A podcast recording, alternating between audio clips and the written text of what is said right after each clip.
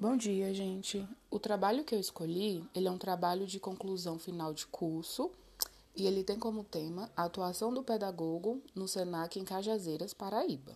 Ele foi uma dissertação defendida pela Aurilene Gomes em 2017 na Universidade Federal de Campina Grande, a UFCG. É, eu escolhi esse trabalho porque eu acredito que, dentre dos que eu selecionei para fazer parte da minha bibliografia, ele é o que mais se aproxima, assim, em questão que ela procurou focar somente em um órgão para demonstrar a atuação do pedagogo com base nesse órgão. E eu também tenho interesse em fazer isso, então foi o que eu mais achei de parecido, assim, atualmente, que eu encontrei agora, com o que eu quero fazer, né? É, em resumo, a autora ela descreve como objetivo geral conhecer o trabalho que o pedagogo desenvolve no SENAC de Cajazeiras, Paraíba.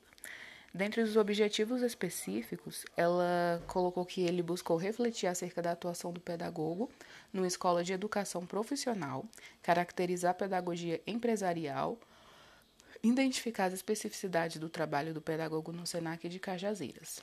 No percurso metodológico, ela levantou que, primeiramente, ela fez um levantamento bibliográfico, incluindo livros, documentários, busca online acerca da legislação, documentos e artigos relacionados ao objeto de estudo. Ela, é, é, no resumo, ela ressaltou também que, como instrumento de coleta de dados, foram utilizadas a entrevista e a observação com duas pedagogas que trabalham no SENAC de Cajazeiras. É, como resultado, ela elencou que o trabalho do pedagogo no SENAC ele é complexo, burocrático e muito significativo e que as pedagogas trabalham com a qualificação de pessoas para o mercado de trabalho.